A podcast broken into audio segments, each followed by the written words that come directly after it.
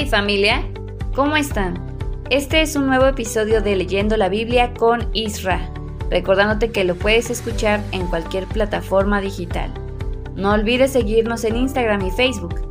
Gracias por escuchar nuestro podcast. Bendiciones. La Biblia en podcast.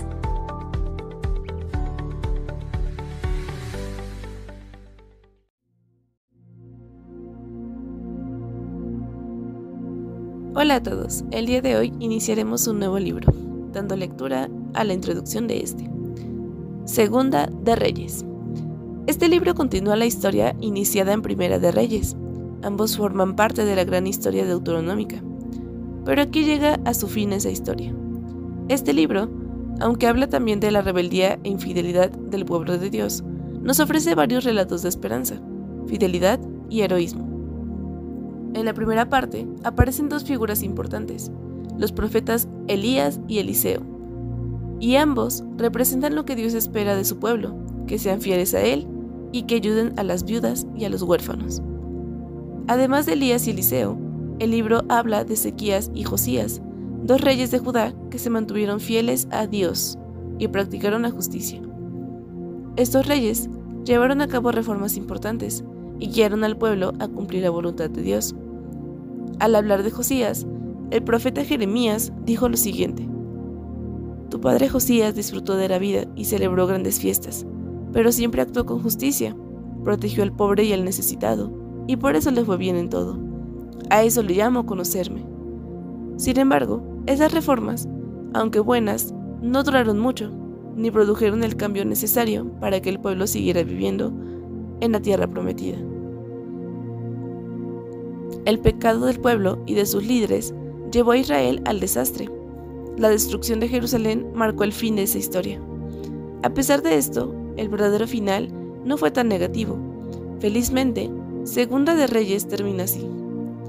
El día 27 del mes de Adar de ese año, Evil Merodac sacó de la cárcel a Joaquín. Lo trató bien y le dio un lugar de importancia entre los otros reyes que estaban con él en Babilonia. Así que Joaquín dejó de usar su ropa de prisionero y el resto de su vida comió con el rey.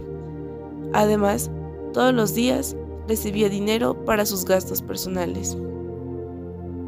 El día de hoy solo leeremos esta introducción. Sin embargo, te dejo con Michelle para que lean un nuevo salmo. Hola, soy Michelle Cruz y el día de hoy vamos a leer el Salmo 115. Dios merece nuestra alabanza. Tú mereces alabanzas, Dios nuestro, y no nosotros. Tú mereces alabanzas por tu amor y tu fidelidad. Las otras naciones preguntan en son de burla, ¿qué pasó con su Dios? Pero tú estás en el cielo y haces todo lo que quieres. Los ídolos de esas naciones son objetos de oro y plata, son hechura humana. ¿Y qué es lo que tienen? Una boca que no habla y ojos que no ven, orejas que no oyen y narices que no huelen, manos que no tocan y pies que no andan, garganta tienen, pero no imiten ningún sonido. Iguales a esos ídolos son quienes los hacen y quienes confían en ellos. Israelitas, pongan su confianza en Dios. Él nos ayuda y nos protege. Sacerdotes, pongan su confianza en Dios. Él nos ayuda y nos protege. Y ustedes que adoran a Dios, pongan en Él su confianza. Él nos ayuda y nos protege. Dios se acuerda de nosotros y nos llena de bendiciones. Bendice a los israelitas, bendice a los sacerdotes y bendice a quienes lo adoran, sean o no gente importante. Que Dios añada bendiciones sobre ustedes y sobre sus hijos. Que los bendiga Dios, Creador del cielo y de la tierra. Los cielos son de Dios y a nosotros nos confió la tierra. Los muertos ya han bajado al mundo del silencio y no pueden alabar a Dios. Nos toca a nosotros alabarlo desde ahora y para siempre. Alabemos a nuestro Dios. Este fue el último salmo de esta semana.